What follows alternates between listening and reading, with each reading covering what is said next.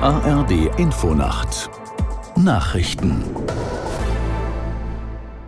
um 3 Uhr mit Felix Sprung. Bundeskanzler Scholz und Bauministerin Geiwitz sprechen heute im Kanzleramt mit Verbänden über die Krise im Wohnungsbau. Die Bundesregierung verfehlt auch in diesem Jahr ihr Ziel von 400.000 neu gebauten Wohnungen. Aus der Nachrichtenredaktion Konstanze Semidey.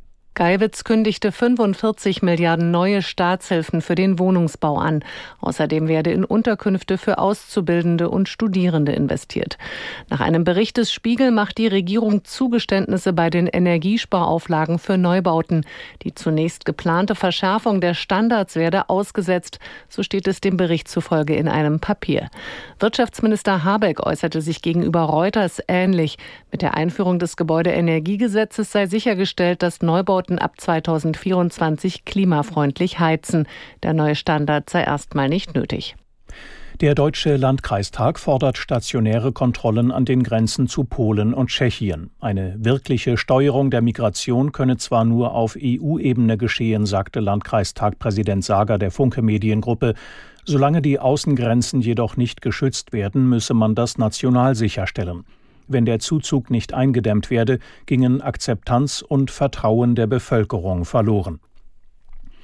Die im Weltraum gesammelte Probe Asteroidengestein ist sicher in der Wüste des US-Bundesstaates Utah gelandet.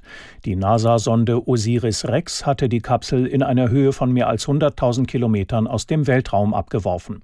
Sie soll etwa 250 Gramm Geröll enthalten, das auf dem Asteroiden Bennu eingesammelt worden war.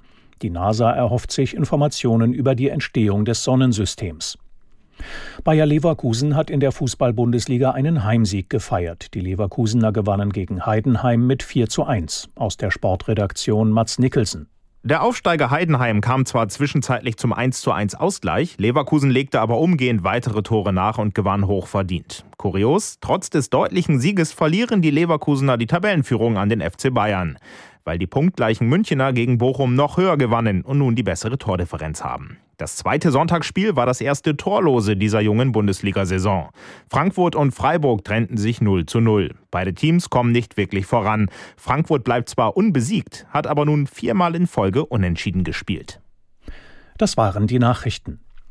Das Wetter in Deutschland in der Nacht teils klar, teils mehr Wolken, aber trocken, stellenweise Nebel. Tiefstwerte 15 Grad auf Sylt bis 3 Grad an den Alpen.